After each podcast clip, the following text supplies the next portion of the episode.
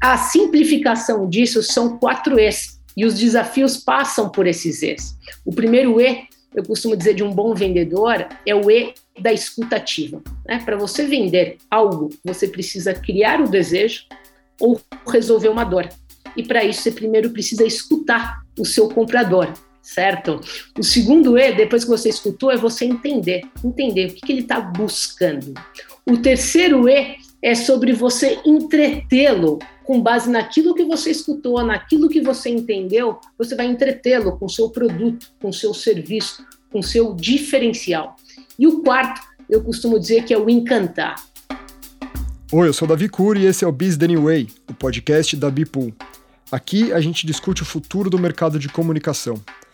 No episódio de hoje, eu e o Daniel Priante conversamos com a Daphna Blaskauer. Executiva, mentora, palestrante, conselheira e escritora, a Daphna liderou frentes de vendas em empresas referências em inovação como a Microsoft, Apple e Nike. Ou seja, tem muito assunto sobre construção de marca, vendas, cultura e muito mais. Então você já sabe, vá lá, pega seu café, aumenta o volume e vem com a gente. Seja bem-vindo, antes de mais nada, né, Daphna? Super legal que a gente está batendo esse papo. Agenda cheia, foram algumas idas e vindas para a gente conseguir essa data, mas conseguimos, estamos super felizes e honrados com a sua presença.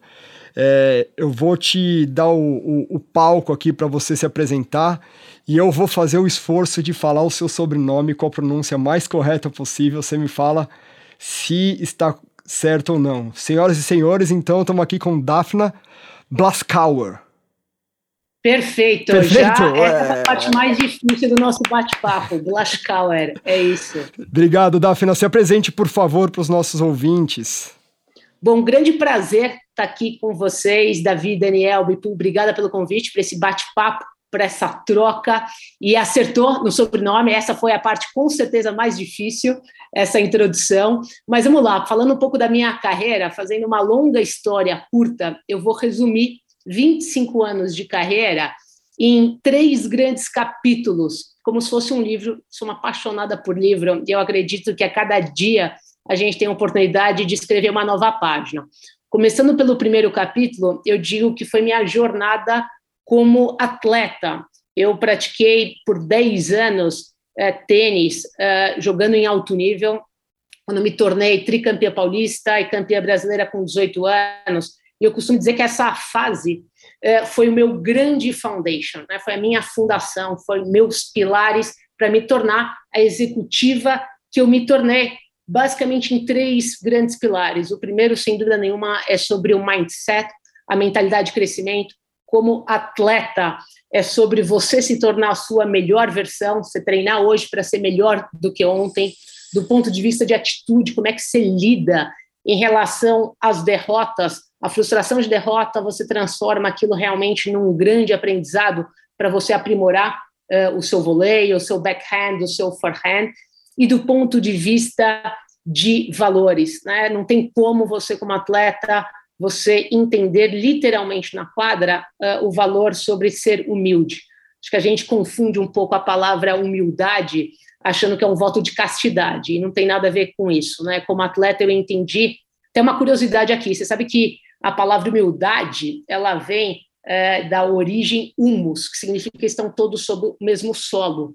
E eu entendi que humildade é muito mais a nossa atitude em relação aos outros, principalmente quando a gente está naquela posição tão almejada. Então, enquanto atleta, eu entendi que quando eu me tornei campeã, aquela posição tão desejada, eu não era a campeã, eu estava naquela posição. E eu levei esse grande ensinamento depois como executiva. Né? Não é a Daphna da Nike ou a Daphna General Manager um, da Apple. É, eu estava naquela posição e isso eu aprendi enquanto atleta. Então, esses foram os três grandes pilares que, sem dúvida nenhuma, me modelaram para o meu segundo capítulo, digamos assim, que é o capítulo da minha jornada como executiva. Basicamente, 25 anos sendo 20 anos aqui no Brasil, passando por empresas como Microsoft, aí em comum com o Daniel e alguns amigos em comum.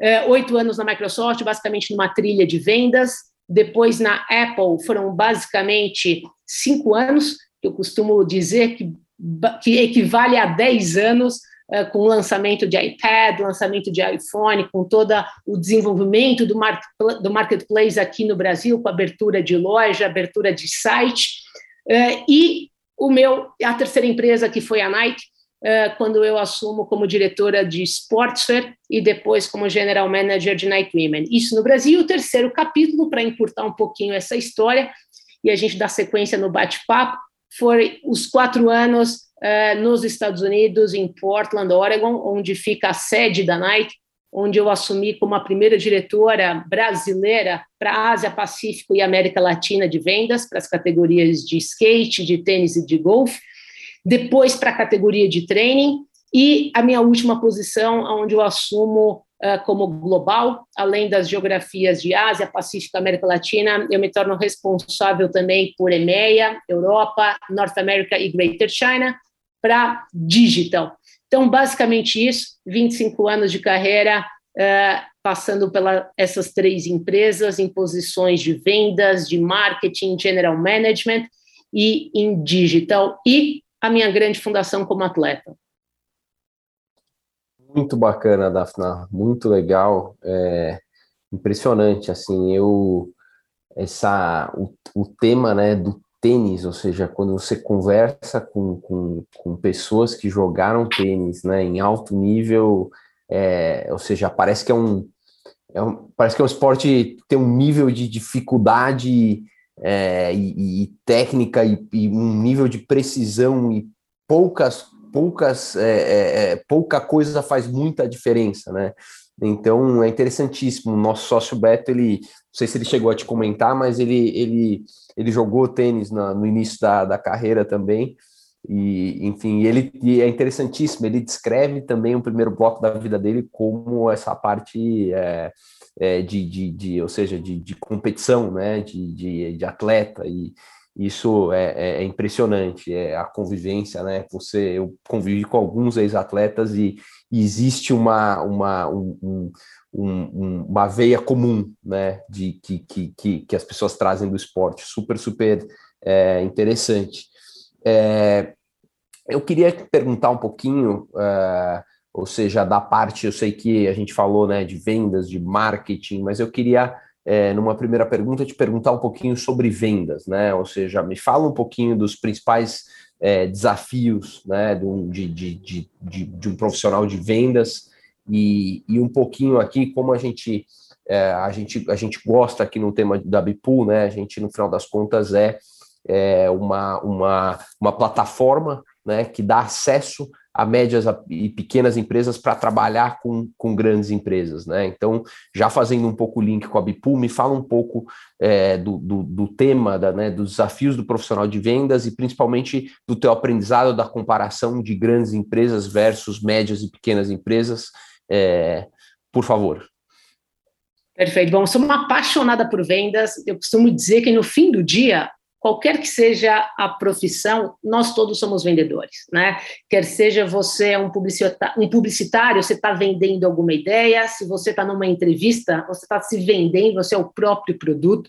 Então, de alguma forma ou de outra, a gente está vendendo algo. E a minha definição para vendas, antes de chegar nos desafios, porque passa por isso, de uma forma simplificada, passa por duas grandes coisas, né? O vendedor é o objetivo de você aumentar o tráfego, quer seja online ou offline, e o segundo que é sobre a conversão, você fazer uma conversão de vendas. E a simplificação disso são quatro E's, e os desafios passam por esses E's. O primeiro E, eu costumo dizer de um bom vendedor, é o E da escutativa. Né? Para você vender algo, você precisa criar o desejo ou resolver uma dor. E para isso você primeiro precisa escutar o seu comprador, certo? O segundo E, depois que você escutou, é você entender, entender o que, que ele está buscando. O terceiro E é sobre você entretê-lo com base naquilo que você escutou, naquilo que você entendeu, você vai entretê-lo com seu produto, com seu serviço, com seu diferencial.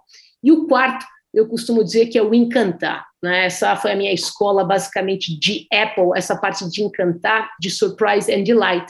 E aí, respondendo a tua pergunta de forma direta, no que diz respeito ao desafio, sem dúvida nenhuma, começa por você entender e escutar, saber qual que é a dor do seu cliente antes de você sair vendendo o seu produto. Esse é o primeiro ponto. E aí passa por algo que eu imagino que todas as indústrias, não só as pequenas ou as grandes, passam, diz respeito a treinamento e capacitação de vendedor. É, um dos maiores desafios hoje que eu vejo, eu como consumidora, e eu amo consumir, eu que amo varejo, eu amo experiência, tá justamente nessa interação, quando a gente está falando de compra offline, por exemplo, você pode ir para um restaurante, o seu restaurante favorito, a sua comida favorita. Se você não tiver um bom atendimento ali, certamente você vai ter uma experiência ruim que provavelmente vai impactar na sua volta, na sua recorrência ali. O mesmo acontece quando a gente diz, por exemplo, numa compra numa loja, onde você já foi até essa loja, eu costumo dizer, a parte mais difícil você já foi, e o vendedor, sem entender exatamente o que você estava buscando, ele pode estar te interrompendo, ele pode estar te atrapalhando, você está simplesmente olhando, mas você fez mais difícil, você entrou na loja, né? Eu costumo dizer, a hora que um consumidor entrou na loja, você já tem meio caminho andado. E cabe aí o vendedor realmente uh, te atrair, entender e fazer a conversão uh, dessa venda e a melhor experiência. Então, eu, sem dúvida nenhuma, acho que esse é um dos maiores desafios hoje, uh, diz respeito ao treinamento e à capacitação, porque isso é algo que é ongoing, como a gente costuma dizer. Né? Você pode ir hoje no seu restaurante favorito e amanhã você volta, você não vai ter a mesma experiência. O prato pode até ser o mesmo, uh, porém o atendimento, a, primeiro contato que você teve ali não foi uh, positivo. Da final, é legal de conversar com pessoas assim do, do mercado é que a gente pode perguntar alguns bastidores que geram bastante curiosidade, né? Eu vou, vou focar essa minha pergunta na, na questão da Nike e a estratégia de descontinuar relação com alguns varejistas e parceiros comerciais de muito peso, tipo, estamos falando de Amazon, Macy's, Zappos, para focar nos seus próprios canais e concept store. E daí, colando aqui alguns números que eu li, que a Nike chegou é, a 30% de penetração digital em vendas e a ambição de chegar até o final desse ano ou ano que vem até 50%, que é, um, é uma baita ambição. Fala um pouco desse movimento, assim, a importância de concentrar vendas nos canais próprios. Perfeito, excelente pergunta. Esse é um movimento que começou falando um pouquinho de siglas internas, já que você quer saber um pouco de bastidores. Bastidores, por favor. Essas informações foram reveladas, mas talvez não com esses acrônimos internos, mas isso começa com uma estratégia da Nike é, do que é, foi chamada de CDO, né, Consumer Direct Offense. É, isso começou, por incrível que pareça, antes do Covid, né, quando a Nike ela realmente entende a importância de digital first, onde você começa a perceber que os consumidores estão cada vez mais aqui, né, no celular, nos mobiles. Esse é um primeiro ponto. Obviamente, com o Covid, é, ela intensificou e acelerou esse plano de sair realmente uh, do que era antes 10, 20% para ir para 50%. E isso se dá, basicamente, quando a gente pensa em marcas como a Nike, mas não só a Nike, ou a Apple, que eu também trabalhei, um dos maiores assets dessas marcas é a própria marca. E quando a gente fala em você venda direta, significa você ter maior controle end-to-end -end da sua operação, no que diz respeito a tudo no que diz respeito à distribuição de produtos, ou seja, você garantir que aqueles produtos vão estar nas respectivas lojas. Então, você tem alguns produtos, por exemplo, da categoria de sportswear ou o Jordan, que vai para determinadas lojas que conectam com aquele consumidor. Quando você tem o controle disso, você garante realmente que você vai ter a distribuição adequada, que você vai ter o que a gente chama de alocação de volume. Então, tem alguns produtos que propositalmente uh, eles são colocados uh, em respectivos canais para dar sold out, de uma hora, de duas horas, de 24 horas, 48 horas. É você realmente criar a necessidade, o desejo do consumidor do desespero de sold out. Então, tudo isso faz parte, Davi, é, de estratégia. Um outro ponto super importante, além de você garantir a distribuição correta do seu produto, diz respeito ao preço. O preço nada mais é do que o valor percebido para o consumidor. A hora que você coloca um produto desejado, e normalmente ele é desejado porque ele tem a escassez, não é o conceito de escassez que a Nike e Apple trabalham tão bem. Você vai pegar um sneakerhead, ele vai estar com certeza em pequenas lojas, em pequenas locações. A hora que você não controla essa operação, você não garante que esse produto vai estar distribuído não só no canal correto, mas principalmente com o preço correto. Porque, como você bem sabe, como consumidor, ou trabalhando com eh, vários fabricantes, a partir do momento que você posiciona um produto, vamos colocar aqui fictício, num price point que ele tinha de 999, na cabeça do consumidor é aquele preço. Se ele vê em algum canal indireto aquele produto por 649, 799, qualquer valor abaixo, ele provavelmente nunca mais vai querer comprar naquele outro preço.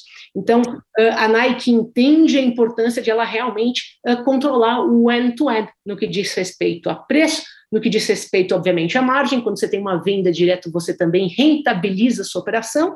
E um outro ponto super importante, além do que eu falei, né, de preço, de estratégia de distribuição, de segmentação de produto. Hoje, mais do que nunca, a grande moeda se chama dados, dados do seu consumidor. Então, quando você tem a venda direta, isso significa que você tem todo o database, você tem todo o consumer behavior daquele consumidor, qual a frequência que ele compra. Então, aquela Dafna consumidora, o que, que eu estou comprando? Eu compro só calçado? Opa, tem uma oportunidade de fazer um cross-selling. Opa, vamos passar para a Dafna um e-mail de notificação para ela comprar esse shop the look. Ou a Dafna compra para criança, opa, na casa dela ela tem filhos. Enfim, ela você tem o dado do consumidor para aí sim você trabalhar um conceito que vocês devem conhecer muito bem de recorrência, né, de começar a construir um modelo de LTV, de lifetime value, para você garantir essa recorrência. E isso você consegue no modelo direto de venda. Então, é, sem dúvida nenhuma, é uma estratégia que faz muito sentido é, para uma marca como a Nike, no que diz respeito a ter o melhor controle e melhor entendimento do seu consumidor. É uma marca que respira o consumidor no centro. Então, eu realmente entendo que faz todo o sentido. E essa ambição de 50% ainda em 2022, que é, é realista? Eu entendo que é total realista, Caramba. ainda mais ainda mais pós-Covid. É. Né? Eu acho que o Covid, o COVID muito, foi né? uma o Covid foi o maior CTO né, de todas as é, empresas, né, porque ele impacta não só um novo comportamento do consumidor, que driva o comportamento é, dos varejistas e dos fabricantes em melhor serviço consumidor. Né? Esse consumidor, ele não, eu não acho que ele vai estar no digital only, mas ele vai estar buscando a melhor experiência para ele comprar quando ele quiser, como ele quiser, nos termos que ele quiser.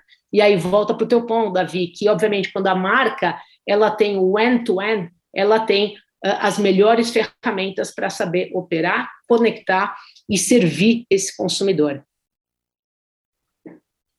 Dafna, para a gente encerrar o tema de, de, vendas aqui, podemos falar um pouco de inovação, tecnologia é, para a área de vendas? Ou seja, o que, que você tem visto que te chama atenção? Quais são o que, que você tem lido a respeito, conceitos que estão é, em, em, evolução, que podem mudar aí um pouco do, do, do, do da forma né, de, de, de, de, vender, de, de, de trabalhar é, a área de vendas? Perfeito. Ah, nossa, tem muita coisa interessante. Eu vou dar alguns exemplos que batem aqui na minha cabeça agora, como se diz, top of my head, é, de segmentos diferentes, até para a conversa ficar também mais gostosa e sair um pouquinho é, das empresas que eu trabalhei, que seria óbvio eu falar sobre elas, e eu também vou falar, até porque eu tenho maior conhecimento. Mas um que me chamou a atenção, que eu achei muito interessante, é uma marca que eu acompanho muito as ações de marketing, de brand positioning, foi o McDonald's uh, com essa ação que eles fizeram, se não me engano o nome, não tenho certeza se foi esse, mas eu vou falar sobre o conceito do drive tudo, ao invés do drive-thru, né? A partir do momento que eles entendem muito bem uh, como conectar com esse consumidor do ponto de vista de criar a melhor experiência, a melhor jornada e conexão emocional. Então, a partir do momento que estamos no Covid, a partir do momento que entende que as pessoas estão se locomovendo de forma diferente do que simplesmente ir até o drive-thru de carro. As pessoas podem estar indo de bike,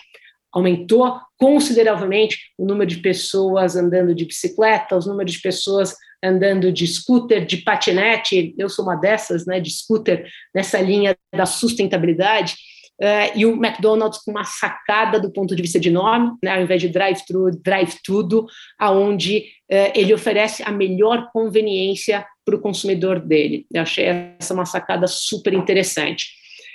É, que mais? Uma outra interessante, mudando também um pouquinho, shifting gears, como se falaria no meu uh, país, é a Magalu, sem dúvida nenhuma, quando eu penso em inovação, a Magalu, a, a partir do momento que ela usa a, como marketing, como brand positioning, ela cria esse conceito da assistente virtual, né, que é a Lu, que se torna, se não me engano, eu li uma notícia recente, uh, que é, se não me engano, uma da, é virtual, assistente virtual, e tem o maior número de seguidores. Eu não sei exatamente o número hoje, não sei se era algo em torno de 15 milhões, mas para mim o mais interessante dessa assistente virtual, primeiro diz respeito ao custo, né? essa não tem custo, ela é virtual, você não tem que contratar um influencer, é um próprio influencer, mas é o conceito de assistente virtual de chatbot, né? que ele parte da premissa de você ter uma maior velocidade de resposta para atender o seu cliente que está cada vez mais comprando online. Então, acho que tem várias sacadas ali do ponto de vista de inovação. Um é velocidade de resposta, dois, do ponto de vista de custo, você cria uma assistente virtual para dar essa resposta e, ao mesmo tempo, acho que o Magalu consegue fazer algo que a priori seria frio, quando a gente fala de um atendimento virtual, as respostas, eu adoro acompanhar é, as mídias sociais, quer seja Instagram ou Twitter, através de respostas que humanizam essa conexão com respostas mais informais, mais brincando com esse consumidor. Então, é, esse conceito de chatbot também acho super interessante. E, por fim, é, falar sobre, não tem como hoje, quando a gente pensa em inovação, quando a gente pensa em experiência, a gente não falar sobre inteligência artificial, inteligência aumentada. E aí tem alguns exemplos de algumas empresas que têm feito isso aqui no Brasil e fora. Se não me engano, aqui no Brasil tem o caso tanto da Riachuelo quanto da Tintas Coral, de no site compras online um dos maiores obstáculos, né, um dos maiores receios do consumidor na compra online, quando diz respeito a vestuário ou a calçado, é vai ficar bem, né? Como é que a gente quer provar, quer experimentar? Esse é um dos maiores obstáculos para venda. E quando a gente diz em casa, por exemplo, a questão da tinta, será que essa cor vai ficar boa? Então, ambas empresas usam a tecnologia de inteligência aumentada para você fazer a simulação de como é que ficaria aquela roupa. Então, você tem um, um virtual, digamos assim, fitting room, e a mesma coisa a cor, para saber como é que vai ficar a cor da parede da sua casa, do seu escritório. Então, acho que essas são algumas inovações é, super interessantes do que eu estou vendo como consumidora. E, e essa sua resposta, é, somada aos quatro E's que você falou mais cedo, elas têm muito a ver com questão de marca também, não, não só como não só como vendas em si, né? Tem muita coisa de construção de marca, ou como isso impacta, é mais um tijolinho na construção da marca. E você trabalhou em três das maiores marcas do mundo, as mais valiosas marcas do mundo, segundo a Forbes. A Apple, que segundo a Forbes é a marca número um de mais, de mais valor, Microsoft, que é a terceira, segundo a Forbes, e a Nike, décima terceira. Ou seja, você passou em três da, da, de, do que um, de um ranking top 15 ali, né? O que, você leva contigo de lições de construção de marca, Daphne? Tá bacana a tua pergunta. Não por acaso eu trabalhei nessas empresas, porque o que elas têm de commonality, né, de comum, tem a ver uh, com o que eu busco nas empresas que eu trabalho, né? Além da questão de valores, além da questão de propósito, não quero falar desses buzzwords, mas eu quero tangibilizar esses buzzwords na prática. Então, o que elas têm de comum uh, e que realmente é apaixonante para se tornarem as marcas que elas são, começa pela mentalidade de crescimento. E quando eu falo de mentalidade de crescimento, eu não estou falando sobre empresas que querem crescer, isso todas as empresas querem crescer. Eu estou falando sobre como essas empresas lidam nos momentos de adversidade, nos momentos mais difíceis e que são empresas que têm a inovação e o consumidor no centro. Então, quando você une essas três é, coisas, né, a mentalidade de crescimento com inovação e o consumidor no centro, não tem como você não estar como uma dessas grandes empresas que realmente são as trendsetters no mercado aonde elas estão. Elas respiram isso, começa pela missão e visão delas. Se você lê a visão uh, da Nike e da Apple, né, das minhas duas últimas, você pode reparar, não à toa, tem dois verbos ali, que é sobre você inspirar, trazer inspiração inovação. E elas respiram isso 24 horas por dia e cascateiam isso para toda a empresa. Então, eu diria que basicamente isso, elas têm uh, o consumidor no centro, elas respiram inovação e a cultura e o mindset de crescimento, ou seja, elas vão falhar, obviamente, para você inovar, você é, vai falhar, você vai testar, mas é o famoso FF, né? É o fast fail, e você cria espaço para inovação. E quando eu falo inovação, às vezes a gente fala, pensa muito em inovação em produto, né? O melhor tênis para corrida, mas a inovação ela não passa apenas por aí. Né? A inovação ela passa por um melhor serviço, ela passa pela melhor experiência em loja. Então, quando você pensa, não dei esse exemplo na pergunta anterior, mas não tem como não falar da House of Innovation, né? da loja da Nike uh, em Nova York. A última que ela abriu, se não me engano, foi em Paris, que sem dúvida nenhuma é uma das melhores experiências. Não tem como um consumidor, você pode ser apaixonado pela marca ou não, por esporte ou não, você não ser impactado quando você entra é, numa loja dessas da Nike, e a mesma coisa para Apple. Aliás, Cotá, você pediu bastidores, contar um pouquinho aqui então. Não sei, uma curiosidade, pode até ser que tenha essa informação, também não sei o quanto que essa informação tem ou não, mas uma curiosidade muito bacana aqui, quando eu estive na Apple, Apple, dentro da Apple você tem o University of Apple, né? eu fiz alguns treinamentos lá, e a gente acaba sabendo de muitas histórias dos bastidores, e uma delas que para mim me marcaram é sobre como que teve o projeto, da onde surgiu o projeto de fazer a primeira loja Apple, é, da onde veio essa visão. E a visão é, vem de fizeram um focus group com algumas pessoas perguntando o que para você é o melhor tipo de experiência de uma loja de varejo.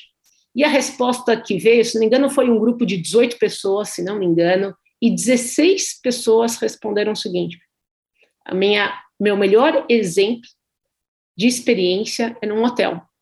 E a partir dali que surgiu o conceito da loja da Apple de ter o Genius Bar. Né? O que, que é o Genius Bar? Nada mais é como se fosse, quando você pensa num hotel, você tem aquela sua parte de atendimento, de host. E dali veio a ideia de realmente você é, receber os seus clientes com uma consultoria. E a Apple, quando é, a gente pensa em Apple ou em Nike, não importa a idade, eu adoro ir para o varejo, eu adoro observar o consumidor. É, tem um encantamento, tem uma magia ali, não importa a idade, é, dentro dessa loja. Tem uma esfera que é uma combinação, obviamente, de uma série de coisas, né? Que vai do projeto arquitetônico, que vai de visual merchandising, que vai do sortimento de produtos. Mas, enfim, respondendo a pergunta, complementando com a anterior, sem dúvida nenhuma, esse é um exemplo e uma história interessante de bastidor. Sabe que eu estava lembrando aqui uma das coisas que mais me tocou uma vez, eu, eu me lembro de descer assim, eu não lembro onde que era, que loja da Apple que era, mas eu me lembro de descer assim, caminhar mais profundo assim, daí eu vejo uma bancada assim com um monte de velhinho aprendendo a mexer na, na, na acho que era obviamente algum device deles lá, mas assim, aquilo assim, me chamou muito, tem, tem muita coisa que está ali por trás, né? Então, é, isso, fiquei com isso na cabeça agora, você falando, eu lembrei dessa, dessa história. Sabe o que é legal desse teu exemplo, Daniel? Eu vou te falar quando que bateu em mim algo parecido. Eu tinha ido para São Francisco, fui naquela loja da Apple, estava com a minha mãe. Minha mãe é, tinha aversão à tecnologia, o que eu acredito que a maioria dos nossos pais da minha geração né, tem uma aversão. E minha mãe entra na loja comigo, sem brincadeira, de repente parece ter um efeito ali e eu, óbvio, eu me empolgada na loja, não querendo sair, preocupada com a minha mãe, de ficar entediada. Daqui a pouco eu vejo minha mãe ali, brincando, não querendo sair, querendo ficar na loja. Ali, para mim, foi meu aha moment, foi exatamente isso, onde você entende que tem uma magia ali uh, de atração uh, com o consumidor e, e que eu acho isso incrível, né? que poucas marcas conseguem fazer essa magia. Não. O exemplo, nós que trabalhamos na Microsoft, por exemplo, também, esse é outro exemplo super interessante, né? Quando você vai, eu estava morando em Portland, mas não só em Portland, em Seattle, você tem, ou mesmo em São Francisco, se não me engano, pós-Covid, não sei se essas lojas fecharam. Então, mas eu lembro que nessas três grandes cidades, é, num raio de dois quarteirões, você tem uma loja da Apple e você tinha uma loja da Microsoft. Quando a Microsoft resolve também abrir a sua loja de varejo. E foi basicamente um copy and paste, né, Daniel, é, da Microsoft, simulando é, uma loja da Apple. Só que não tem a mesma magia. Você via no mesmo raio, você via uma loja cheia e a outra não. Né? Então, é muito interessante é, o poder da marca e da experiência no varejo, que você consegue se conectar mais ou melhor, é, dependendo da sua essência é, de cada uma delas. Então, esse, esse, é um tema que eu, que eu ia tocar, né? E acho que o exemplo que, que você deu agora é, é, é muito bom. Assim, quando a gente fala dessa cultura, assim, de, de inovação, de, né, é, isso se constrói é, dentro dos ambientes. Pega lá, por exemplo, a Apple. A gente conhece toda a história do criador da Apple, a gente sabe, por exemplo, a visão dele sobre produto, né, design, experiência com produto, ou seja, né? Aquilo nasceu lá da cabeça dele, do jeito que ele. Né? E de certa forma essa cultura ela perdurou no, no tempo, né? Aí a, a, minha dúvida é o seguinte, né? E, e, e, do outro lado, a gente fala muito de empresas que precisam é, promover um determinado nível de transformação digital, né? Por exemplo, hoje o negócio da Bipu ele é como é que você transforma a sua forma de comprar serviços de marketing. E as áreas de compras é, e as áreas de marketing sabem que elas precisam promover uma transformação na forma de comprar, porque, enfim, elas têm, têm desafios que, que é onde isso. Né? E aí, é, quando você, obviamente, nasce de um, de um, fundador que é o, que é o, que é o Jobs, né? é, um, é, um, é uma coisa, mas quando você é, talvez é, é, uma empresa de, de, enfim, de, ou seja, que não tem essa cultura do fundador tão forte, né? Como é que você fomenta isso dentro da, da organização? Como é que você é, é, são processos, são, né? O que, que envolve fazer com que a, a uma organização respire é, de, de, dessa forma? Perfeito. Essa é uma pergunta que eu, é um tema que eu sou apaixonada. Estamos falando de cultura organizacional. Né? Eu costumo dizer que cultura, se eu tiver que simplificar, ela é um conjunto de crenças e valores, que parte, obviamente, dos fundadores, e você live day by day. Né? É, é realmente é, o famoso lead by example. Você vive isso, você respira isso nas suas 24 horas. E normalmente você cascateia isso e vai desde a forma como você se comunica, da, desde a questão de uma cultura de portas abertas ou não, enfim, é sobre você respirar e viver as crenças e os valores da empresa, quer seja pequena ou não. Então, a questão que você colocou sobre processo, obviamente, uma empresa, quando ela vai uh, ficando um pouco maior, né, tanto a Apple quanto a Nike, elas começaram como startup. Eu, quando eu comecei na Apple, eu gosto desse exemplo, né, as pessoas acham que a Apple começou já desse tamanho de um trilhão. Quando eu comecei na Apple, eu saí da Microsoft, fui para a Apple. A Apple era uma empresa basicamente de iPod, Mac, acessórios, nichada para agência de publicidade. Você deve lembrar é, muito bem é, dessa época, né, Davi? E quando eu entrei foi justamente para fazer o trabalho de desenvolvimento do marketplace é, para a gente abrir o varejo, tanto loja própria quanto loja é, dos grandes varejistas como Magalu, Walmart, para tornar a marca mais acessível, democratizando com o lançamento do iPad e do iPhone. E eu estou dando esse exemplo porque ela começou com uma cultura de startup, quando eu estava lá eram 30 pessoas, quando eu saio eram 120. Né? Você sai de uma empresa de 300 milhões de dólares para uma empresa de um bi, e eu te falo, a cultura foi a mesma. Né? Eu não tendo sequer uma sala quando eu comecei, para dar um exemplo físico, ela começou no prédio da Dacom, para quem está aqui em São Paulo, para depois ir é, para o prédio onde está o Facebook hoje, na Leopoldo, no Itaim, mas não mudou nada. A cultura é a mesma, a cultura de startup, a cultura de hands-on. A cultura da Apple, eh, por exemplo, ela é bem diferente de uma cultura da Microsoft, embora ambas são de tecnologia, é uma cultura totalmente de hands-on e uma curiosidade. Eh, quando se fala de Apple, sempre todo mundo fala sobre consumidor no centro, sobre experiência. Mas se eu te falar qual foi meu grande aprendizado na Apple, além de, obviamente, disso, né, e do mantra Jobs que a gente carregava lá day by day, né, the devil is on the detail, né, a obsessão pelo detalhe, pelo consumidor, mas o que eu realmente aprendi foi sobre a cultura de supply chain management, sobre você gerenciar muito bem o seu estoque. Então, foi a empresa onde eu tinha o controle, e quando eu falo eu, não só eu aqui no Brasil, enquanto diretora de vendas ou como country manager, que eu fiquei interina por um tempo, mas o VP da América Latina de me ligar uma vez por semana, ele sabia exatamente quanto estava o estoque é, da loja Fast Shop no Aracaju. Então, é um controle na gota para você realmente garantir que você tenha é, a melhor operação, a operação mais saudável e principalmente não é à toa, né? Você tem um life cycle de produto de um ano, você garante que aquele produto esteja sempre hot, que aquele produto não encalhe. Dificilmente você vai comprar um produto Apple, um iPhone, um iPad com 40% de desconto, né? Não existe isso, né? Não existe um outlet para você comprar uh, um produto Apple. Dafina, você falou um pouco aí da, da, da gestão e tal. É eu fiquei curioso, tem a ver com a minha próxima pergunta, que é a questão de modelos de trabalho. O que, que você tem visto assim de vanguarda em termos de modelo de trabalho, colaboração entre equipes, colaboração e, e interação entre equipes e empresas? O que, que você tem visto de mais interessante assim ultimamente?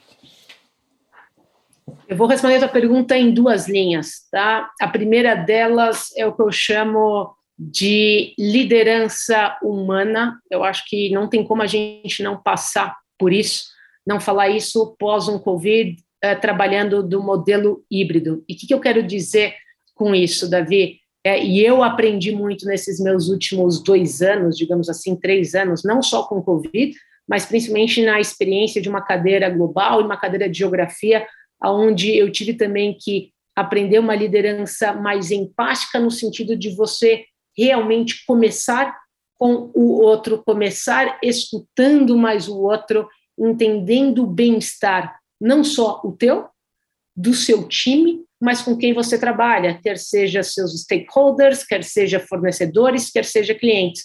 E por mais que isso pode parecer piegas ou parecer o, o, o nice para falar, eu realmente acredito nisso. Eu acredito que hoje não tem como você pensar em colaboração, você pode falar, a tecnologia está aqui para nos ajudar, né? mas muitas vezes ela não nos ajuda, pelo contrário, né?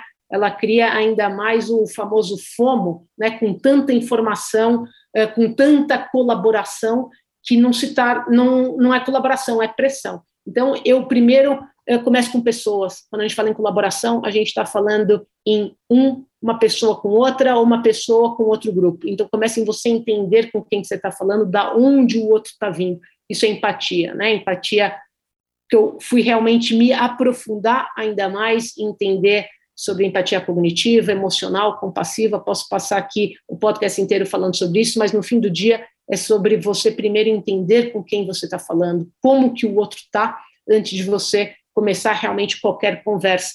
E comunicação é sobre isso, né? Você criar uma conexão real. Para mim começa por aí, quando a gente fala em colaboração.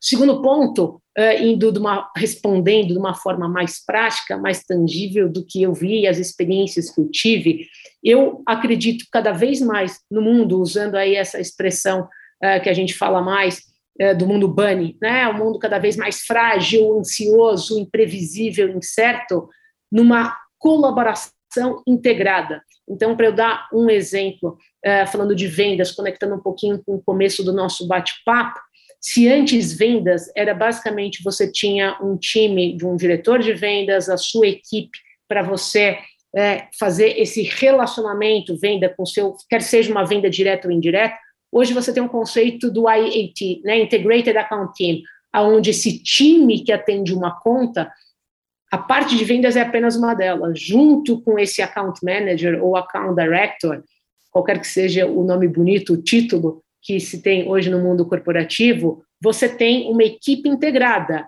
de alguém do time de marketing, do time de merchandising de produto, do time de finanças, o business planner. Por que, que isso é tão importante integrado? Porque quando a gente fala em atender um varejista, por exemplo, você precisa ter um olhar financeiro, né? Qual que é o famoso open to buy dele? Não adianta você como vendedor, você tem a sua meta que você tem que atingir, se você não entende qual que é a saúde financeira do seu cliente, quanto que ele tem para comprar para você fazer a melhor estratégia.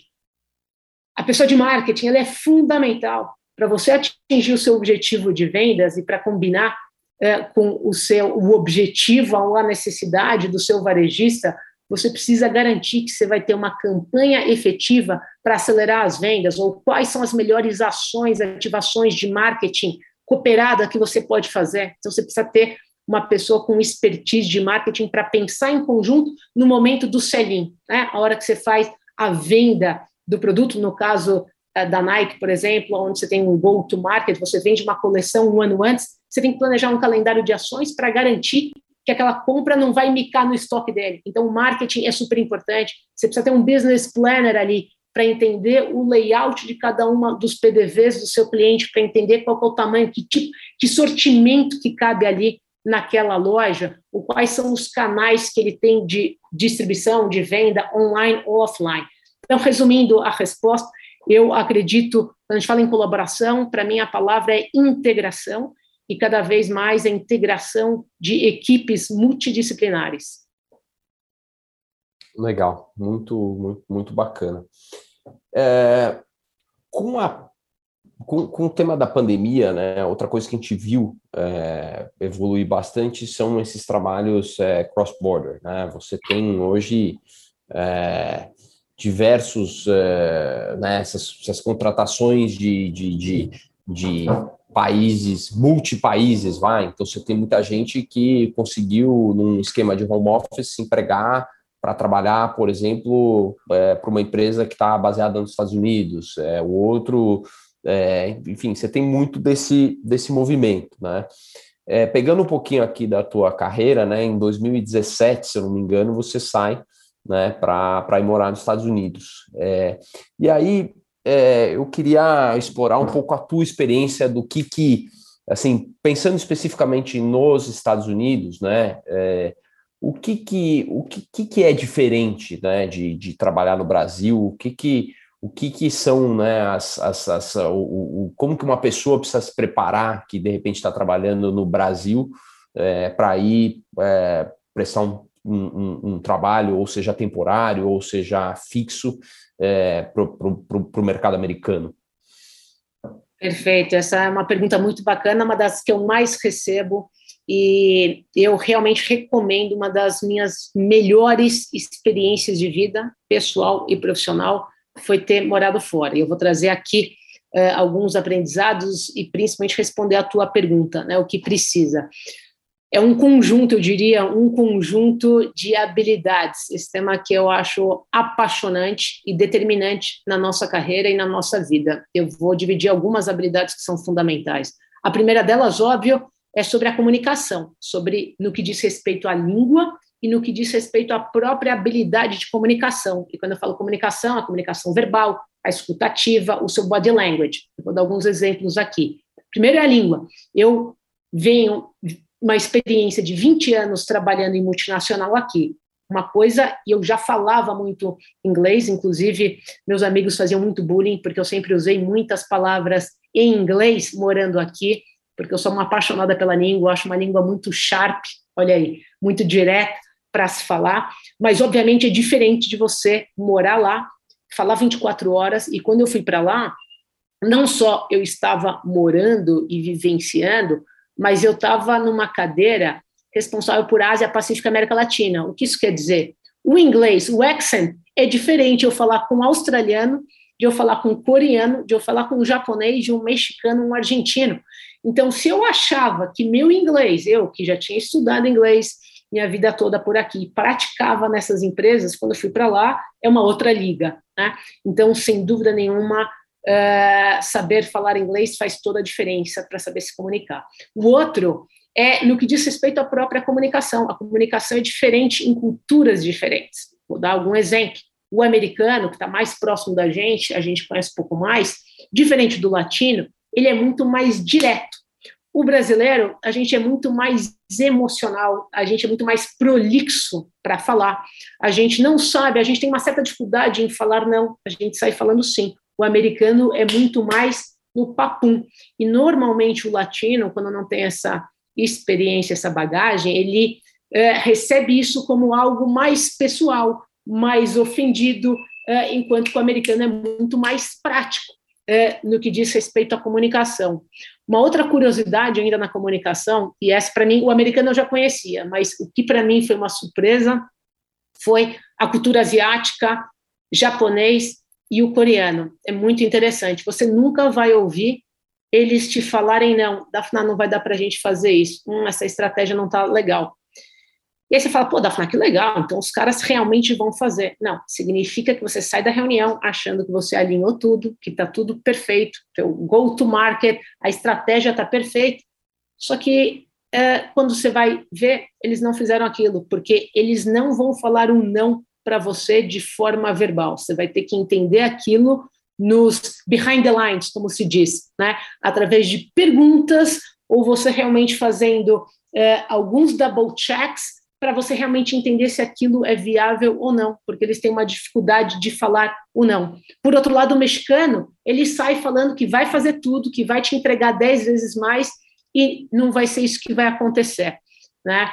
O, desculpa, eu dei o exemplo do japonês. O coreano é interessante. O coreano, ele fala para você que ele vai fazer e ele vai te entregar normalmente três vezes mais daquilo que você pediu, para o bem ou para o mal, né? Porque às vezes entregar três vezes mais significa que ele vai investir um tempo que talvez não era necessário.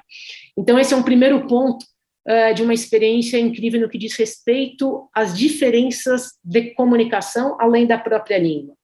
Um outro exemplo no que diz respeito a pessoal é sobre a habilidade de adaptabilidade. Então imagina, morar fora, você já tá, não está com a sua família, não está com seus amigos, e no caso de uma brasileira que sai daqui, vai para Portland, Oregon, onde de 12 meses, basicamente só três meses do ano você tem sol, e eu sou uma pessoa que eu realmente eu preciso do sol, é, esse é um componente super importante. Você vai morar fora, você entender aonde você vai e tua capacidade de adaptabilidade, é, porque certamente isso vai impactar. Né? Eu que sou uma pessoa solar, isso com certeza impacta no meu uh, no meu humor, no meu bem-estar, uh, e você vai ter que desenvolver e realmente se adaptar com diferentes temperaturas. Eu tive uma experiência ali, confesso para você que eu me adaptei muito mais fácil, muito mais rápido do que eu podia pensar, mas eu entendo que isso tem muito a ver com a mentalidade, né, com o growth mindset, de você realmente, quando você vai para fora, eu acho que é muito importante você ir com o mindset, estou indo para dar certo, né? E para eu garantir que a minha adaptação seja mais tranquila possível. Então, eu sabendo, eu ia, antes de morar lá, eu ia umas quatro vezes, cinco vezes ao ano para ver as coleções, fazer o download de coleções para lá. Então, obviamente, eu também já fui entendendo o que, que era. Eu ia lá Fall, Holiday, Spring, Summer para justamente ver as coleções. Então, eu conheci todas as estações bem definidas lá, embora que é diferente de quando você mora. Mas eu fui realmente me preparando antes de fazer essa mudança para que realmente a adaptação ela fosse mais tranquila. E eu tive uma experiência, confesso para vocês, além do Covid, eu tive uma que eu acho que foi uma das mais difíceis na minha uh, carreira, que eu acho que eu nunca comentei uh, em nenhum podcast ou webinar, vou dividir aqui com vocês em primeira mão. Não sei se vocês lembram, em 2020, uh, na Califórnia, na costa oeste, teve aquela questão das temperaturas do aquecimento global e, do, uh, e dos incêndios, que tiveram um impacto absurdo na qualidade do ar. Para mim, aquilo foi algo novo, e para vocês entenderem o impacto, estávamos no Covid, estávamos no. Isso foi em setembro, se não me engano, de 2020, então era ainda quando a gente estava em lockdown. Setembro nos Estados Unidos já estávamos ali no inverno em lockdown. E detalhe, com essa questão do incêndio naquela, na costa, nós não podíamos literalmente sequer abrir a janela. Eu mora, morava em apartamento lá.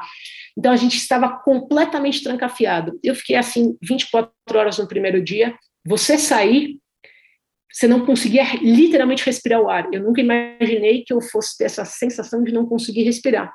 E eu, depois de 24 horas, e, sem, e sendo algo novo para mim, cozinhei em casa normal. Depois que eu fui entender que você não pode cozinhar, porque o ar não tem como circular. Quando foi no meu segundo dia, em 48 horas, eu estava com uma dor de cabeça absurda, porque eu estava trancafiado, com ar sem circular, e um ar tóxico, só para vocês entenderem. Literalmente você não consegue respirar. E eu tive a decisão na madrugada, eu falei, a gente estava começando a ver o forecast, como é que estava a qualidade do ar, e estava tóxica nos próximos cinco, seis dias. Eu tomo a decisão de pegar um voo, de ir para Vegas, uh, e falei, eu não, não vou conseguir ficar aqui, não tem a menor condição. Então, respondendo tua pergunta, é você adaptabilidade, a resiliência, porque você vai certamente vivenciar experiências uh, desde o ponto de vista de temperatura que você nunca teve e você tem que ter uma capacidade de lidar com essas adversidades. Uh, e detalhe, sem você ter o círculo, né, a rede de apoio que normalmente você tem no teu país, certo? Onde você tem seus amigos. Óbvio que lá a gente tinha uma rede muito bacana de brasileiro, que sem dúvida nenhuma é, ajudou muito, mas é diferente do seu próprio país, da sua família. Então, respondendo à pergunta, sem dúvida nenhuma, a comunicação, eh, além da própria língua, adaptabilidade, resiliência e, por fim, não menos importante, eu já falei dessa habilidade e eu vou voltar a falar, é empatia. Porque a empatia é ainda mais importante quando a gente vai morar fora. Porque a empatia, no fim do dia, se eu tiver que resumir, é a capacidade de a gente enxergar na lente do outro. E quando a gente tem culturas diferentes, a gente obrigatoriamente tem que exercer esse músculo. Aqui a gente tem nosso jeitinho brasileiro, a gente sabe como se conecta, a gente sabe como vende, a gente sabe como trabalha. Quando você mora fora, e principalmente numa posição de geografia que você lida com todos os continentes, é completamente diferente. Então, a forma de falar, a forma de se comunicar, os horários de trabalho, você tem que aprender é, realmente a lidar com cada uma dessas situações. E uma outra experiência que eu tive lá interessante é a seguinte: o Covid começou para começou em primeiro lugar na Ásia. Então imagina, eu tinha um time é, virtual que começou a ter o impacto do Covid sem a gente ainda ter vivenciado o que é. É então ali realmente é, eu tive que é, começar a exercitar e desenvolver a empatia aonde ao invés de começar, ali para mim foi o meu minha mudança de chave, digamos assim, né? Então imagina, minha bagagem inteira, minha carreira sempre foi vendas, com marketing sempre orientada a resultado. Ali para mim foi minha virada de chave no que eu disse anteriormente, a liderança humana, a você realmente começar a entender como que o outro tá, né? Antes de você ir direto falar sobre negócios. Tá, afinal, você, todas as perguntas que a gente faz, você, você elabora bem a resposta, então eu estou muito curioso para a resposta da próxima pergunta, que ela é muito conceitual e totalmente aberta à sua interpretação. A gente faz uma brincadeira com o nome do nosso podcast, que é Biz The New Way. Uh, então eu quero te perguntar se para você o B é ou não é o novo A? Essa pergunta é sensacional e eu adoro essas perguntas fora da caixa. Eu vou responder conectando com o nosso bate-papo que permeou muito sobre as habilidades, né, sobre as skills. Eu vou começar com essa skill que eu acho ela determinante na nossa carreira, na nossa vida, que é sobre o growth mindset, mentalidade de crescimento. Então, sem dúvida nenhuma, o B é o novo A. Uh, eu acho fundamental a gente ter a mentalidade de crescimento, que nada mais é sobre a nossa capacidade de ser a nossa melhor versão hoje do que ontem. Então, o nosso B ser melhor do que o nosso A. Aliás, uma curiosidade para quem tiver interesse, né, isso fala muito sobre, para mim, um dos maiores atletas é, que tem essa mentalidade, é o Mamba Mentality, o Kobe Bryant. Tem um vídeo dele incrível que é justamente sobre isso, Just Be Better. Eu acho que esse é nosso B, a gente tem que estar sempre buscando a nossa melhor versão. Essa é uma parte da minha resposta. A outra permeia uma outra habilidade, que é o pensamento crítico é, no mundo que a gente está vivendo hoje, com essa abundância de informação, em que dados, informações se tornaram commodity, e eu venho de uma geração que a liderança era sobre você ter a resposta. Eu digo que hoje o B não é sobre você ter as respostas para tudo, é sobre você ter as melhores perguntas. As melhores respostas são as melhores perguntas. Tem um livro incrível uh, que deixo aqui como dica para finalizar, do Warren Berger, que é sobre The Most Beautiful Question, e ele fala uma coisa que é sensacional. Uh, ele diz que saber as respostas vão nos ajudar na escola, mas saber como questionar irá nos ajudar na vida. Então, para mim, é isso. Esse é o nosso lado B. The most beautiful question, eh, Daphne? Exatamente, Warren Berger. Esse livro é espetacular. Então, no mundo de hoje, que as informações estão aí, o Google tenta dar resposta, mas para mim não é sobre ter a resposta. Você tem que realmente saber fazer a melhor pergunta. Né? A qualidade do resultado depende da qualidade da pergunta. Muito bom. Dafina, para quem quiser, quem, quem quiser te seguir, seguir um pouco dos seus passos, dos seus pensamentos, onde encontrar a Dafna? Bacana. Bom, eu sou uma apaixonada por mídias sociais e por compartilhar conhecimento. Então, eu tenho publicado uma vez por semana, mais ou menos nessa frequência, no LinkedIn, posts nos assuntos uh, que eu sou apaixonada no que diz respeito a. Eu falo muito sobre lifelong learning, né? sobre nós, nós sermos eternos aprendizes, sobre as habilidades. Uh, então, permeia muito sobre foco, disciplina, pensamento crítico, uh, mindset de crescimento. Então, no LinkedIn, Daphna Blaschkauer, é, só procurar pelo meu nome, e já no Instagram tem mais do meu lifestyle, digamos assim, é, um pouco do meu dia a dia, das minhas paixões, é, além de aprender, além de livros, eu costumo fazer bastante, muito sobre reviews de livro, então, para quem tiver interessado, eu falo dicas de livro. E eu termino aqui com, posso deixar um spoiler, falando em livro. Na verdade, gente... eu, eu, ia te pedir para deixar esse, esse spoiler, na verdade. Eu comecei, olha só, eu vou terminar a gravação da forma como eu comecei. Vocês começaram me perguntando para eu me apresentar e eu fiz a analogia com um livro, dizendo que é uma das minhas paixões. Né? Cada dia a gente tem a oportunidade de escrever uma nova página. E eu fecho com o livro eu estou num capítulo, no meu quarto capítulo, digamos assim, dessa minha jornada que está em construção. Eu acho que essa é a parte linda da vida, da gente ter as páginas em branco. E tendo essa oportunidade, eu tive um convite eh, não esperado, porém apaixonante, de escrever um livro, onde eu estou tendo a oportunidade de dividir eh, muito do que eu aprendi ao longo dos meus 25 anos como executiva, 10 anos como atleta, e que são aprendizados que foram determinantes na minha carreira. Como eu falei, eu gostaria que a Dafninha, do começo de carreira, tivesse tido esses aprendizados de forma estruturada. Eu aprendi na prática, no MBA da vida, das quadras de tênis que a gente falou, e das quadras do escritório também, e das quadras de rodar a loja, como é, uma vendedora que eu fui. Então, em breve, eu acho que eu não posso falar ainda mais detalhes do que eu comentei aqui, mas eu estou muito empolgada. Vocês certamente saberão em primeira mão que eu posso falar vai ser no segundo semestre, então uh, logo mais, ainda nesse ano, eu espero dividir com vocês. Então sigam as minhas mídias sociais, que eu certamente divulgarei ali assim que possível um pouco mais sobre esse projeto incrível que eu espero impactar. Para mim, o livro é a ferramenta uh, pela qual eu aprendo e pela qual eu certamente vou ter uma oportunidade ainda maior eh, de dividir esse meu conhecimento. Eu realmente acredito, nos meus últimos anos, é através da educação que a gente pode realmente impactar e transformar não só a empresa que a gente trabalha, não só as pessoas com quem a gente trabalha, mas a sociedade. Então, eh, eu sou uma apaixonada por educação e compartilhar conhecimento, e o livro certamente é a ferramenta que vai é, permitir, eu espero é, conseguir um pouquinho, se eu puder impactar é, a vida de alguém com os aprendizados e oportunidades que eu tive ao longo da minha carreira. Sensacional.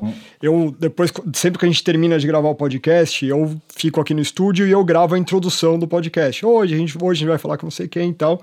E no meu roteirinho tinha aqui executiva, mentor e palestrante. Acho que então eu já posso colocar executiva, mentora, palestrante e escritora, certo?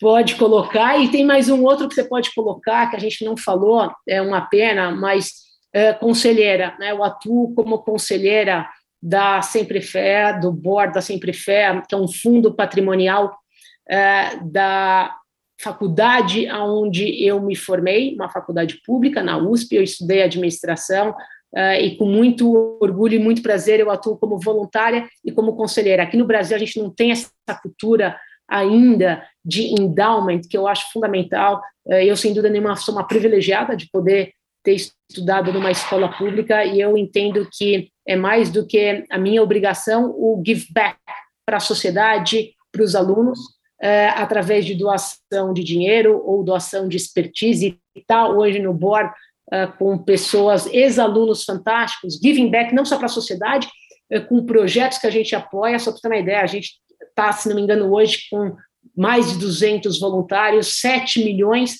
aonde a gente apoia com licitação de projetos, uma seriedade, projetos que impactam com empreendedorismo de mulheres, diversidade, trans, LGBT, enfim, causas que hoje estão na minha agenda. Então, estou hoje uh, nesse conselho e também uh, no conselho de uma beauty tech uh, com uma moçada incrível, junto com Gustavo Caetano, que eu imagino que vocês devam conhecer, com Rogério Salomé, que é o CEO, founder também da Wine Club, e com uma moçada. Então, para mim, está sendo muito bacana essa troca, falando em conhecimento, um modelo de assinatura para melhor é, servir essa consumidora no que diz respeito à sua autoestima e confiança.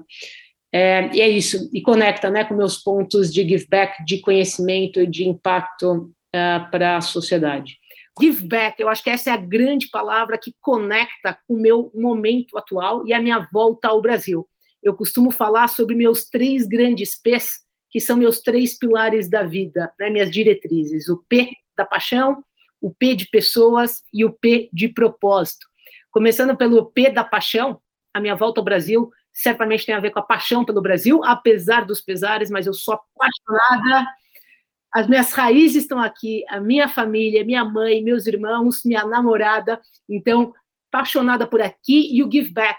Ah, essa minha trajetória, quando eu decidi ir para os Estados Unidos, conecta com o meu desenvolvimento pessoal meu desenvolvimento profissional, eu queria ticar essa experiência, a gente falou sobre isso uh, ao longo do nosso bate-papo, mas meu give back é de eu realmente voltar para o Brasil como uma cidadã melhor, uma cidadã do mundo, uma melhor executiva para realmente empacotar esse meu conhecimento e impactar aqui no meu país que eu sou apaixonada.